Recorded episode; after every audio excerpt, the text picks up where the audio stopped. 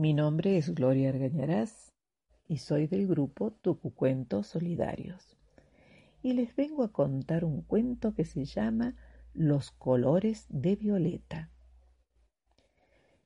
Todas las mañanas, una niña llamada Violeta salía al jardín para ver cuánto habían crecido las flores que plantó con su mamá. Había flores grandes, y de todos colores. ¡Ah! ¿Y cómo habían crecido? Como le gustaban tanto, su mamá pensó en hacerle un regalo muy especial. Y entonces le compró unas flores que se llamaban como ella, violetas. Cuando fueron a plantarlas en el jardín, se dieron cuenta que no tenían abono y Violeta fue a comprarlo. Mientras caminaba por las calles, vio que su sombra no se separaba de ella.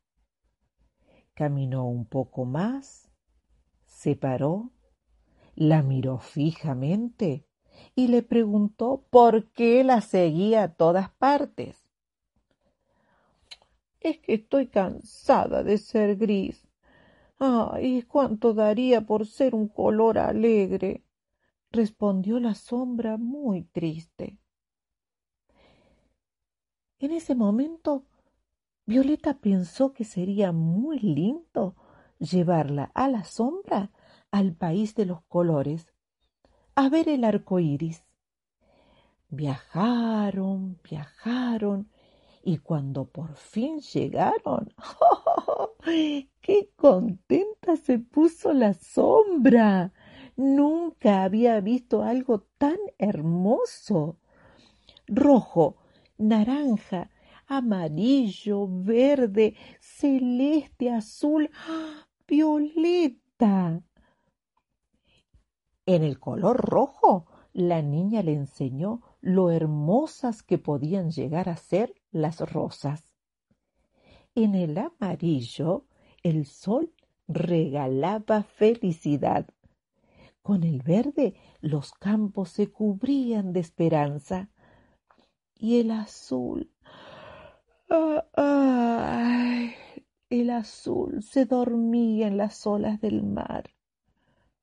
La sombra estaba tan, pero tan contenta que pensó que quedándose allí entre tantos colores sería muy feliz, porque dejaría de ser gris.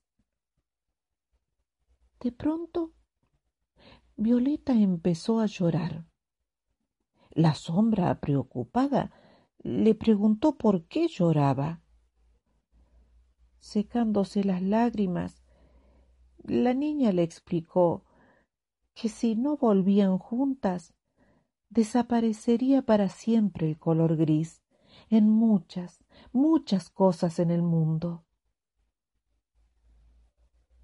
La sombra pensó un rato y recién entonces se dio cuenta que el gris es tan importante como los otros colores. ¡Qué feliz era! Entonces cambió de opinión y juntas regresaron a la ciudad, dejando atrás el país de los colores. Ahora, todos los días en el jardín crecen lindas y perfumadas violetas, y cuando en el cielo aparece una nube gris, un olorcito dulce cubre toda la ciudad, contagiando a la gente de mucha felicidad.